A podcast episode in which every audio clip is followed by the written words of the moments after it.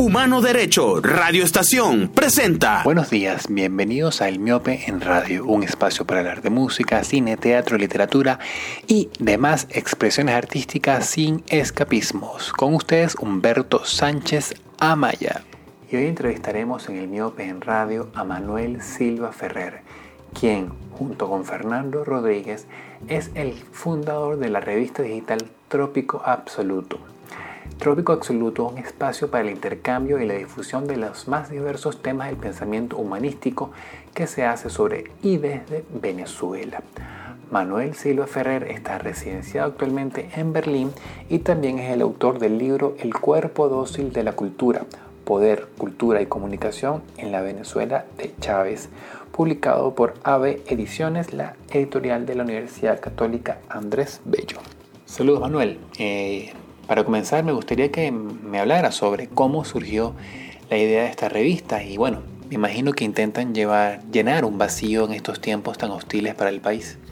Precisamente la respuesta tan grande que hemos tenido de parte de los autores, de los escritores, de los intelectuales, de los distintos ámbitos de las humanidades e inclusive de otros espacios como el de ese informe del doctor Oleta que publicamos aquí, eh, me reafirma que nosotros estábamos, digamos, en, la intuición, que nuestra intuición era cierta y que esa carencia de espacios, esa necesidad de abrir nuevos espacios, eh, había que subsanarla o debía subsanarse en algún momento y la revista de alguna forma ha ido en esa dirección, ¿no? Al rescate de esa producción, de esos textos, tenemos un listado de autores esperando y otros muy entusiasmados enviándonos trabajos. Eh, gente de diversas, de diversas áreas. Este, yo desde aquí estoy en contacto increíblemente este, con Fernando Yurman, que está en Israel, con José Balsa, eh, que está en, en, el Delta Macuro, con Igor Barreto, que está ahí en las afueras de, de Caracas. Eh, con Vasco Cinetar, bueno, con Fernando, que es el editor que está en Caracas, con gente en Mérida, Álvaro Contreras, que publicamos la semana pasada, con Juan Cristóbal Castro, que está en Bogotá. Es decir, esa respuesta positiva de toda esta gente precisamente habla de que, digamos, de que nosotros estábamos en lo cierto y de que este espacio eh, era necesario, ¿no? De que la, la, propuesta y la iniciativa es pertinente. Te digo más porque además es interesante esta idea de cómo esta revista es absolutamente internacional y cómo nuestra, algo que describe además la producción intelectual venezolana reciente, que es una producción absolutamente internacionalizada y globalizada están también textos de Miguel Gómez, que está en Connecticut, Luis Enrique Pérez Oramas, que está en Nueva York, eh, Miguel Ángel Martínez Meusi y Cecilia Rodríguez Lehmann, que está en, Chile, Miguel Gómez, que, eh, perdón, eh, Miguel Ángel Campos, que está en Maracaibo, pero también estuvo en Chile. Es decir, esto de alguna forma describe muy bien el campo de producción cultural actual venezolano, que es un campo absolutamente globalizado eh, por una parte fragmentado, eh, partido, y que nosotros tenemos el interés de juntar en este lugar, en este espacio que llamamos Trópico Absoluto. Hasta ahora, ¿cuál ha sido el feedback que han tenido? Es decir, que ¿cómo han reaccionado los lectores? ¿Quiénes los están leyendo y desde dónde? Bueno, hasta ahora la crítica que hemos tenido de la revista ha sido bastante favorable. Eh, en general, digamos que ha sido bastante bien acogida. en principio lo más satisfactorio es el interés de los mismos autores por poder incorporarse al proyecto, que bueno, lo ven como un, proyecto de prestigio, es un, es un trabajo bastante cuidado, como puedes ver, es una revista que no solo cuida mucho la, producción editorial de los textos, sino también la imagen, eh, la concepción gráfica que fue hecha por, por Valesca Belisario. Eh, eh, todo el trabajo de selección de materiales es muy cuidadoso, la, selección de los textos eh, no, es un trabajo, digamos, eh, espontáneo, sino que toma trabajo, la edición, son textos largos, son ensayos largos con citas, etcétera, algunas con cierto aparato académico. Y eso creo que la gente ese cuidado lo, lo valora y lo ve muy bien. De hecho, bueno, nos, nos, escribe mucha gente muy contenta con el, con, con, el trabajo y con el tipo de trabajo que se hace, porque la verdad hacía muchos años no teníamos una revista de esa manera. Digamos que en Venezuela habíamos tenido una tradición de muy buenas revistas culturales, eh, pero digamos que eh, Trópico Absoluto es en este mundo digital una revista híbrida que absorbe cosas también del mundo, digamos, académico y del mundo no académico, de la crítica de arte y de la crítica cultural, que no circula exclusivamente en el sector universitario. En Venezuela el sector universitario también había tenido muy buenas publicaciones en la Universidad del Zulia, en la Universidad Simón Bolívar, eh, pero esas son revistas que como todos sabemos no lee nadie, ¿no? Nadie se entera dónde están ni, ni, por dónde circulan. Entonces, en este proyecto, uno de nuestras, digamos, de nuestra eh, eh, planes o, de lo que hemos estado pensando es cómo hurgar y obtener material de esos dos de esos dos mundos, de ese mundo que circulaba en la prensa y que hoy circula en blogs, en, en páginas web, en, en, revistas de distintos formatos y distintos sitios, y, y, también de esas publicaciones del mundo académico. Entonces hemos estado rescatando también ensayos de catálogos, de de, libros o capítulos de libros, de, revistas y poderlos traer aquí para juntarlos en un espacio común. La gente también lo, ve muy bien, lo ha valorado muy bien y bueno, vamos creciendo muy lentamente en las redes sociales. Eh, por supuesto, estos no son textos de, eh, de, difusión masiva, digamos, no, algunos no son trabajos fáciles, eh, así que sabemos que esto no, digamos que no son golosinas para todo el mundo, es un trabajo bastante más depurado, eh, son ensayos densos en algunos casos, eh, con, con, aparato teórico, así que, bueno, digamos que es un, es un, es un vino que necesita cierta educación para ser degustado, por decirlo de alguna manera. Manuel, me voy a desviar un poco para hablar también de otro trabajo tuyo, que es el cuerpo dócil de la cultura, en el cual eh, planteas o recuerdas que durante la Venezuela Saudita no se promovió el mecenazgo, la inversión privada en el sector cultural. Y me gustaría saber qué análisis haces de la situación actual y qué tan difícil sería revertir esa situación digamos que en Venezuela no hubo una gran tradición de mecenazgo cultural, aunque sí lo hubo, no es que no lo hubo, sí lo hubo, eh, pero en muy pequeña escala si se compara lo que fue la participación privada en otros países, digamos, de América Latina, eh, donde el desarrollo cultural, hay que decir, tal vez no fue tan importante. El desarrollo cultural institucional venezolano fue sumamente importante, digamos, en países parecidos al nuestro, eh, eh, comparándonos con América Latina. Venezuela tuvo un, desarrollo institucional muy, muy importante. Eh, pero el ámbito de lo privado jugó ahí un rol reducido, que es lo que yo destaco y lo que, por lo que tú me preguntas. Y eso, bueno, la respuesta es relativamente sencilla, tiene que ver con el, con el papel del Estado, ¿no? Como motor del del país y de la cultura del país, el petroestado poderoso que pudo financiar todo ese cuerpo de instituciones y todo el aparato estatal, también, digamos, jugó un papel similar en el campo de la cultura.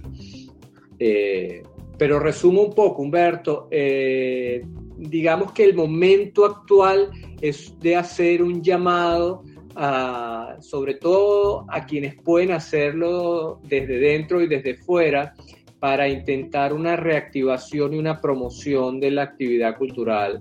A pesar de la crisis y las difíciles circunstancias, digamos, económicas, hay grandes actores que podrían hacer mucho más.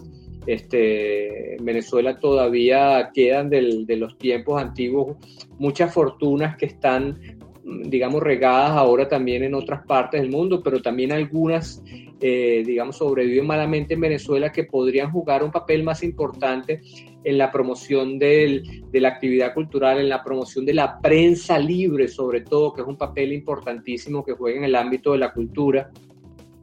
Eh, y en la promoción, por ejemplo, también del sector universitario y de la producción intelectual. Digamos que esos son los, los tres grandes bloques de la actividad cultural, ¿no? El sector de la comunicación, el sector de la educación y el sector de las artes. Y en este momento, digamos que el llamado sería a, a, esas personas que pueden hacerlo, esas instituciones y a esas empresas, a intentar apostar por eso, bueno, por el rescate del país, ¿no? En ese, digamos, en ese sector que es el sector espiritual y el sector de la, del, del pensamiento del país. En el libro también comenta que hubo un auge importante del sector cinematográfico entre 2003 y 2008. Sin embargo, hay un declive en estos momentos. Me gustaría saber cómo usted que formó parte del SENAC, eh, qué debería hacer el sector para recuperarse en estos momentos, tomando en cuenta que hay una grave crisis de, del SENAC como institución y varios gremios están alerta y protestando o denunciando las irregularidades que hay en ese organismo del Estado? En el momento actual, Humberto, lo que vivimos es precisamente la crisis, digamos, del modelo cultural arraigado en el Estado. Al desaparecer el Estado como gran promotor de la cultura y convertirse el Estado ya no en un promotor, sino en un censor, perseguidor y aplastador de la cultura, entonces lo que hemos visto es de alguna forma una desaparición, una, una, una fractura del campo cultural venezolano eh, por el declive de las instituciones que habían dominado durante medios, que dominaron durante medio siglo el campo cultural venezolano. Y, y lo que vemos ahora, pues en principio, eh, digamos, en las primeras y, eh, y, de las segundas décadas del, del, del chavismo, lo que yo llamé una migración de la cultura al ámbito de lo privado, ¿no? que fue una vuelta a lo que fue la cultura venezolana, digamos como hasta antes la democracia, antes de la aparición de la democracia en el 58, que eran pequeños espacios culturales que operaban de manera privada en espacios bastante reducidos, que es un poco lo que vemos hoy en día, ¿no? En, teatros, en café, en bares, gente que se reúne en unas casas, pequeñas revistas, etcétera. Eh, y eso es un poco lo que ocurre en ese momento cuando, cuando comienza el declive de las instituciones nuestras, cuando comienza una persecución y una censura de la, de la, de la producción cultural y ocurre esa migración al interior del país, ¿no? En el interior. Y posteriormente, cuando se produce, cuando arranca esta diáspora, también entonces eh, ocurre una fragmentación aún, aún mayor. Y entonces lo que está ocurriendo en este momento, y, el ejemplo, digamos, de trópico absoluto, eh, absoluto va en esa dirección, es hablar de la urgencia de la participación de lo, de lo particular, de lo privado para el desarrollo de la cultura. Nosotros nos acostumbramos durante muchísimos años a que el Estado era el gran financista de la cultura. En general, en, en, Europa, digamos, ese modelo también persiste, no es el modelo nuestro, pero tenemos que ver en este contexto a otros modelos de desarrollo en el cual la sociedad juega también un papel importantísimo eh, en la promoción y en la subvención de la actividad cultural. Eso es algo que la, digamos, las élites venezolanas, la gente que tenía capital para hacerlo, muy poco o casi nada se interesaron en la promoción de la cultura. Eh, y, y, eso es algo que en este momento deberíamos comenzar a pensar, a, a replantearnos para, eh, digamos, eh, trabajar en una reactivación de la producción cultural eh, venezolana. El caso del debate que ha habido recientemente con el Centro Nacional Autónomo de Cinematografía habla muy bien de eso. Ese es un centro en el que se mezclan actores públicos y privados, pero que finalmente ah, es un centro que está controlado y dominado por el aparato estatal. Y digamos, yo participé también de algunas de esas discusiones a finales de los 90 y comienzos del 2000 y hay que decir que en ese tiempo la lucha era por intentar proteger a, a, el, a, el, SENAC de las garras del sector distribuidor y exhibidor transnacional. Y en este momento nos damos cuenta que eh, de quien hay que protegerlo es precisamente de quienes abonaron su destrucción, que es el, Estado, ¿no? el gobierno sobre todo. Entonces, bueno, digamos que estos son los, los, dos grandes poderes también, los dos grandes focos que dominan el ámbito de la cultura en Venezuela y en todas partes del mundo, y la cultura en sus deseos de, de buscar y de ganar espacios de autonomía tiene que vivir permanentemente luchando eh, contra esos dos monstruos. El SENAC y el cine la tiene, digamos que es de las disciplinas de, las artes la que más difícil la tiene en este momento, porque es la disciplina más costosa, la que más requiere mecanismos de inversión, eh, de, la que más depende del aparato económico para su funcionamiento, en el caso de la distribución y de la exhibición. Así que en un contexto como este, donde digamos la inversión se ha constreñido, donde los exhibidores eh, están yendo poco a las salas de cine porque no pueden hacerlo, porque no pueden pagarlo. Eh, digamos que el cine vive una hora menguada, ¿no? Una hora terrible. Y bueno, la crisis del SENAC es reflejo de eso. A eso se agrega además el intento de convertir al SENAC en un aparato de propaganda del gobierno para el financiamiento de películas y documentales, lo que fue la Villa del Cine, etc. Entonces la tiene difícil el SENAC. Una alternativa para el SENAC sería aprovechar el Parlamento y modificar la ley de cine eh, para que el presidente del SENAC no sea nombrado por el, por el presidente de la República o por el ministro, eh, sino para que sea nombrado eh, por los gremios y por la gente que, que, forma parte del sector cine en, en, Venezuela. Eso le daría mayor autonomía al, de funcionamiento al SENAC. Sin embargo, el, el eje del SENAC, que es FONPROCINE, el fondo de financiamiento, en este momento, con, esa, con esas, eh, digamos, con, con, los fondos que logra recoger en bolívares, prácticamente no va, a lograr hacer, no va a lograr hacer nada para revertir la producción en Venezuela, la producción de cine en Venezuela en este momento, debido a que con, esa, con esos fondos que logra recoger hoy Fonprocine, eh, apenas si logra dar unas ayudas mínimas, jamás va a poder pagar las cuotas de Ibermedia con esos fondos. Este, así que tendrá que depender del Estado y ya sabemos cuál es el papel del Estado. Así que digamos que vive una hora muy difícil eh, el CENAC como instituto rector del cine eh, y por supuesto el cine vive eh, una hora sumamente complicada, a pesar de las facilidades que las tecnologías permiten hoy en día para la producción de películas, el cine sigue siendo quizás la más cara de todas las artes, así que digamos que es un, panorama complicado para pensar en este momento en una reversión de la crisis del, del sector cine. Creo que será más fácil para otras disciplinas poder hacer cosas eh, como lo está haciendo para la, literatura, por ejemplo, eh, que, que, para, que para el cine. Manuel, y para finalizar, planes a mediano y largo plazo con Trópico Absoluto. Tal vez convertirse en una editorial o sacar una revista en papel. ¿Cuáles serían esos planes a futuro? Bueno, digamos que el objetivo, las revistas y sobre todo las revistas culturales suelen ser proyectos de vida efímera en general. Eh, digamos que el objetivo principal de, Trópico Absoluto es poder afianzarnos y, y, tener una vida un poco menos efímera. Así que el objetivo por ahora es poder continuar, poder continuar y consolidarlo como espacio. Por supuesto, hay muchas ideas de cosas que podríamos hacer.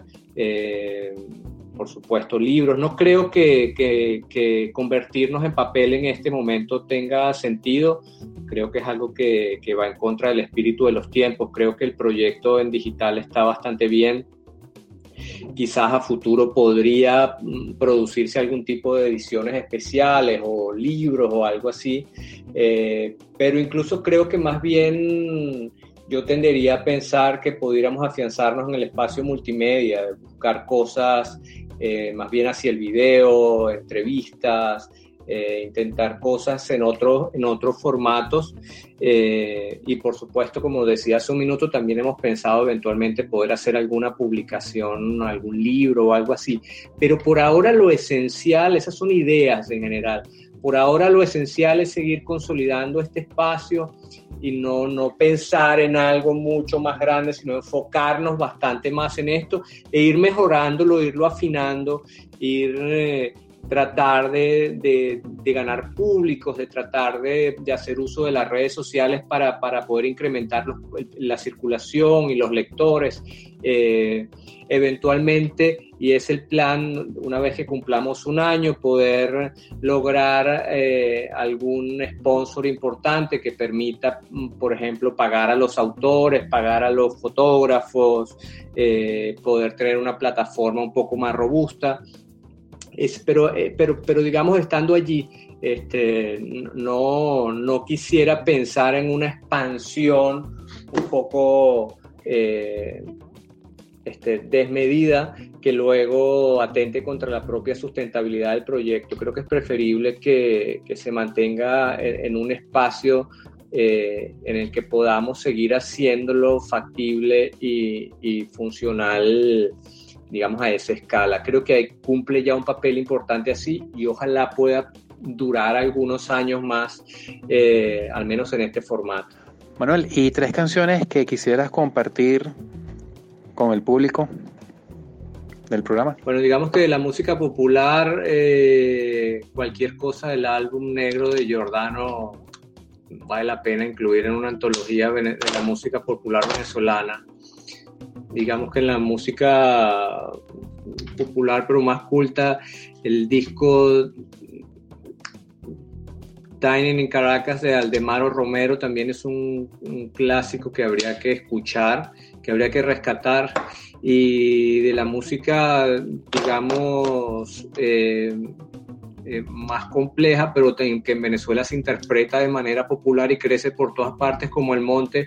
Yo recomendaría a la gente, y si tú encuentras algo por allí, eh, buscar de Guillermo Flores, el cuatrista venezolano, cualquier cosa que toque ese señor es una maravilla. Y antes de cerrar el programa, bueno, seguiremos las recomendaciones de nuestro entrevistado. Comenzaremos por aquel lugar secreto del disco Giordano, homónimo, publicado en el año 84. Luego seguimos con Adiós Okumare de Dinner in Caracas de Aldemaro Romero. Y cerramos con un tema interpretado por Guillermo Flores, el cuatrista Guillermo Flores, titulado Ecos.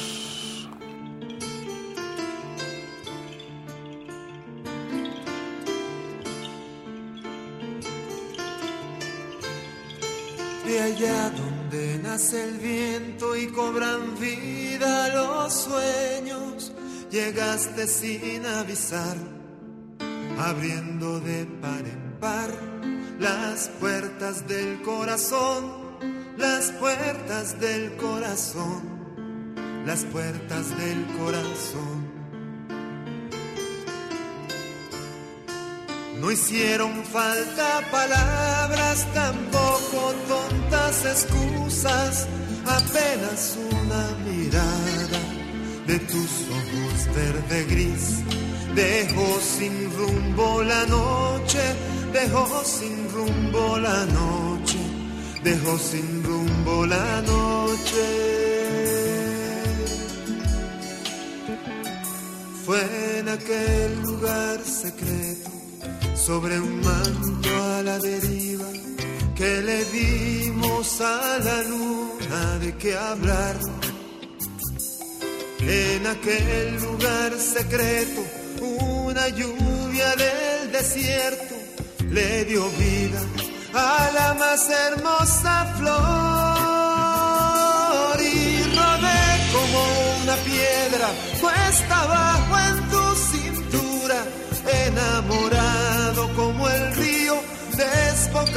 y sin temor. En aquel lugar secreto, nuestros labios en su vuelo descubrieron a la noche el amor.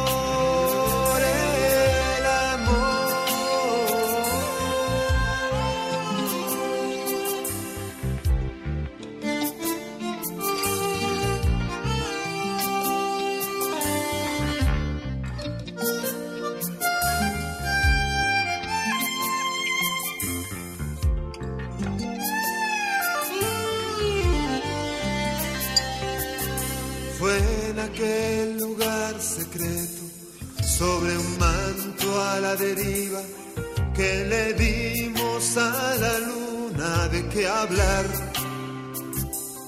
En aquel lugar secreto, una lluvia del desierto le dio vida a la más hermosa flor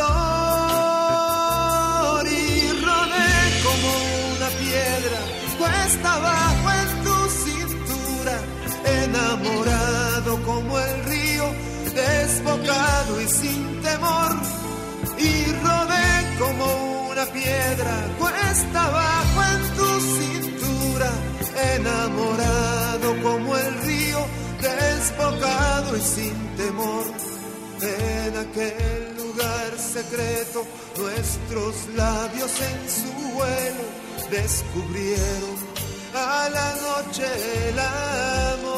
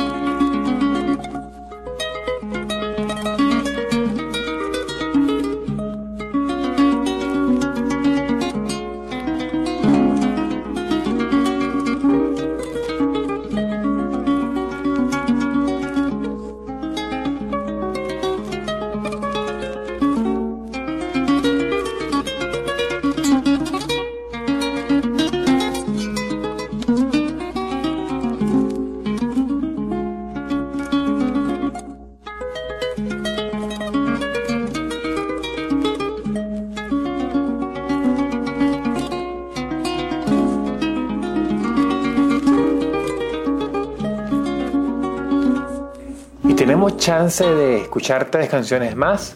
Continuamos con Edward Ramírez y Rafa Pino con El Aguacate del disco El Tuyero Ilustrado. Seguimos con Da lo mejor de ti de Enciclopedia junto con Acapela y cerramos con Submarino y la canción Partir es morir un poco.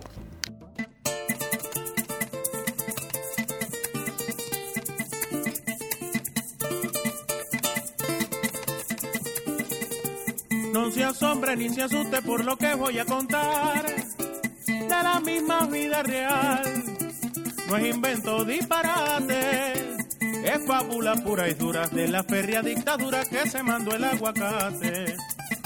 En un camión de verduras, hay de verduras del cual no quiero acordarme.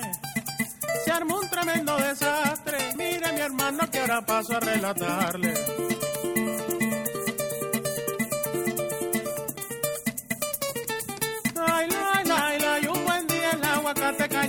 Pero astuto pensó en decorar con luto la paz de los vegetales. Vendió un tropical mensaje subliminal y encriptado, montonero y bien pensado, para conseguir la patuta como buen hijo de fruta, bicho y malintencionado.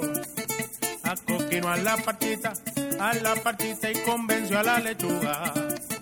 Al guacal de albaricoque, amigo mío le hizo operación tortuga.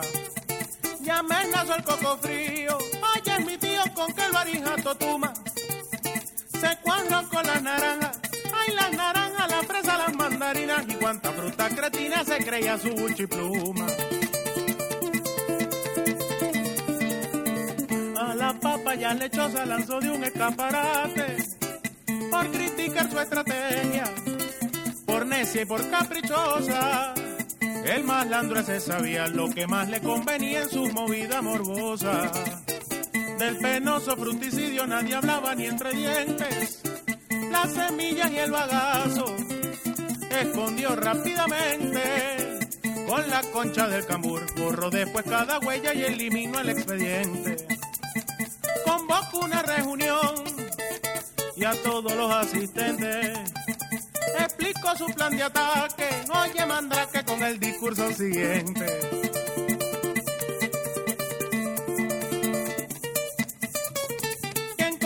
No se ría, quien conmigo no se ría, será mejor que se vaya. Será mejor que se vaya, como le pasó al cambur, como lo hizo la papaya. Es momento de que sepan, un racismo de verdad, se acabó lo que se daba. Pues yo soy la ley ahora, y mi turbo licuadora de 15 velocidades que hará meter en cintura cada fruto vegetal. Y porque mi poder total ahí se traduce en dictadura, terrorista y criminal.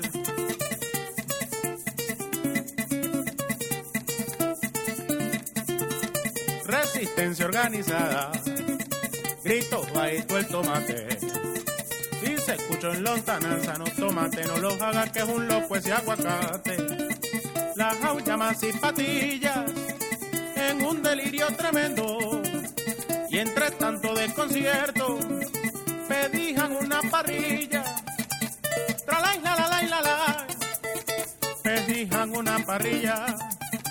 Que Luis era guasacaca Oye, Caracas y fin de la pesadilla. Se reunieron en el peso todos los conspiradores, confabulando en secreto y germinando escondidas. Cosecharon movimiento, partido pro guacamole y ensalada subversiva.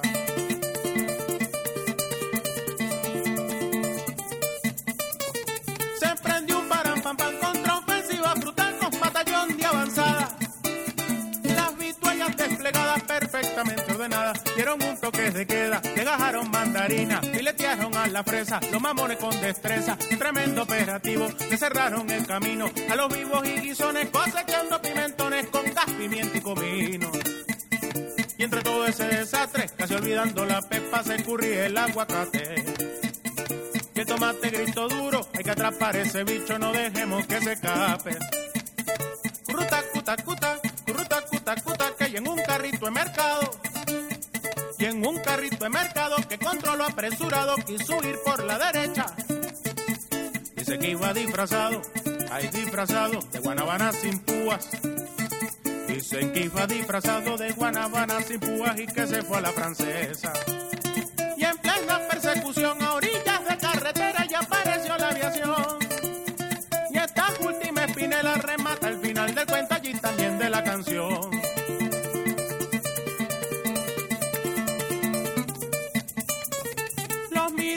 curiosos, oye, también los chimosos narraban la misma historia. Que quien se llenó de gloria un patriota misterioso, amarillo y sabroso, llegó a cortar del desplace, cayéndose de la mata, triunfando desde lo alto, y el paturro, el aguacate, burro, el mango, kamikaze.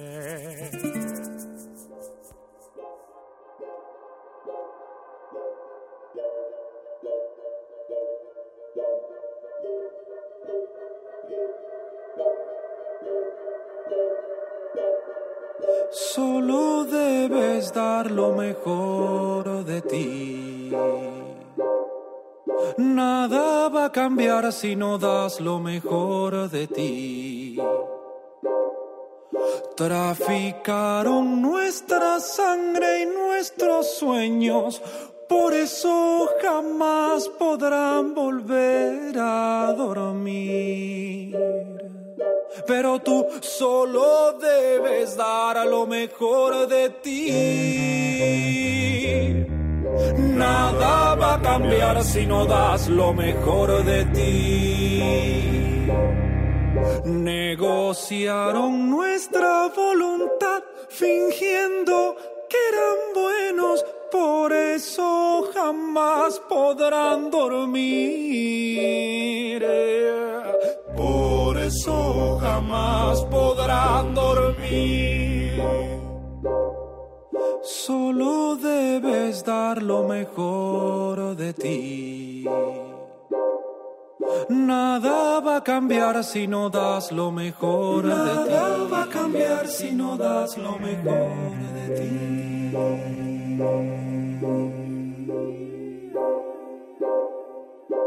Según la historia, siempre nos han jodido, pero nos hemos levantado cuando hemos caído. Tú y yo somos mucho más que algún puto partido. Somos la identidad de un pueblo que está desunido. A partir de hoy me declaro muy comprometido y prometo que voy a hacer ruido de todo lo que ha sucedido, de cada derecho violado, de cada paisano caído, de todo el que sale a la calle a ejercer su opinión, pero es reprimido por mi hermana en Argentina y los panas que están en suelo panameño, por llevarse todo lo que viví cuando era pequeño, por corrernos de casa como si fueran los dueños. Les juro que no volverán a conciliar el sueño, pero tú solo debes dar lo mejor de ti, desde el más grande empresario hasta el que vende Nestí, los que viven en el barrio, los que vienen del country. Somos la misma gente y todos nacimos aquí. Que derecha ni que izquierda, ya basta de esa mierda. Hay que recuperar lo que queda antes que se pierda. Si no das lo mejor de ti, nada va a cambiar. Porque no es un peo de gobierno, sino cultural. Y Solo debes dar lo mejor de ti. Nada va a cambiar si no das lo mejor de ti. Traficaron nuestra sangre y nuestros sueños, por eso jamás podrán volver a dormir. Pero tú solo debes dar lo mejor de ti. Nada va a cambiar si no das lo mejor de ti. Negociaron nuestra voluntad fingiendo que eran buenos, por eso jamás podrán dormir. Por eso jamás podrán dormir. jamás podrán dormir. Solo debes dar lo mejor de ti. Nada va a cambiar si no das lo mejor de ti. Nada va a cambiar si no das lo mejor de ti.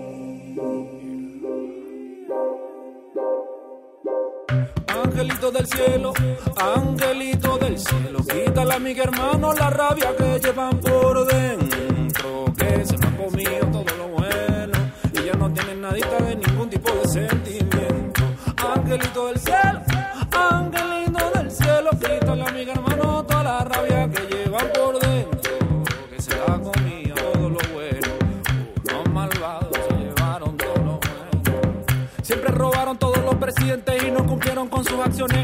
Aquellos que prometieron a la gente en la época de las elecciones. Los dueños del valle ya no son las familias que poseen más millones. Cualquier bolichico, cualquier enchufado, mayamero tiene más mansiones. Imagina lo que tiene.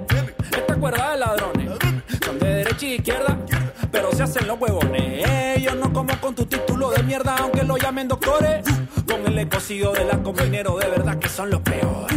Ole, ole, ole, ole, guacamole, guacamole. Y la gente no tiene ni siquiera para María Gabriela salió en la revista Forbes. Que los bancos de Andorra devuelvan la plata, por lo menos den un informe. Que los Estados Unidos devuelvan todo lo que nos corresponde. O se quieren quedar con lo nuestro porque esos gobiernos también son ladrones. Deciden son los tipos de uniforme. Los demócratas desaparecen con los gritos de una juventud inconforme. Ya con tanto odio, con tal frenesí, con tanta injusticia, no hay más que decir. Todos los culpables pagarán aquí. Venezuela es grande. Solo debes dar lo mejor de ti. Nada va a cambiar si no das lo mejor de ti. Traficaron nuestra sangre y nuestros sueños, por eso jamás podrán volver a dormir. Pero tú solo debes dar a lo mejor de ti. Cambiar si no das lo mejor de ti. Negociaron nuestra voluntad fingiendo que eran buenos, por eso jamás podrán dormir. Por eso jamás podrán dormir. jamás podrán dormir. Solo debes dar lo mejor de ti. Nada va a cambiar si no das lo mejor de ti. Nada va a cambiar si no das lo mejor